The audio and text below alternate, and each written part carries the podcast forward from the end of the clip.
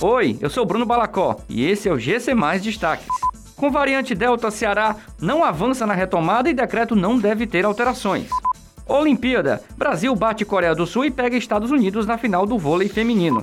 Inscrições para o concurso do Banco do Brasil terminam nesse sábado.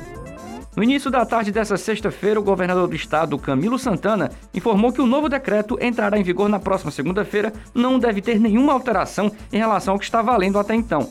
A chegada da variante Delta é motivo de preocupação para os gestores e por isso o Comitê de Combate à Covid optou por não avançar a retomada. A seleção brasileira de vôlei feminino derrotou a Coreia do Sul por 3 sets a 0 nesta sexta-feira e se classificou para a disputa da medalha de ouro nos Jogos Olímpicos de Tóquio contra os Estados Unidos. Pouco antes do jogo, o Brasil perdeu a aposta Tandara, que está fora da Olimpíada após notificação de suposta violação de regra antidoping. A disputa pela medalha de ouro começa a 1 hora da madrugada de domingo. O vôlei feminino do Brasil foi campeão olímpico em Pequim e bicampeão em Londres 2012. Terminam neste sábado as inscrições para o concurso público do Banco do Brasil.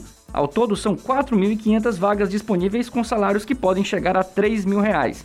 Os interessados em participar da prova podem se inscrever no site da SES Gran Rio, responsável pela organização da prova. As inscrições custam 38 reais. A realização das provas deve ocorrer no próximo dia 26 de setembro. Para participar do concurso público, é necessário ter concluído o ensino médio. Essas e outras notícias você encontra em gcmais.com.br. Até mais!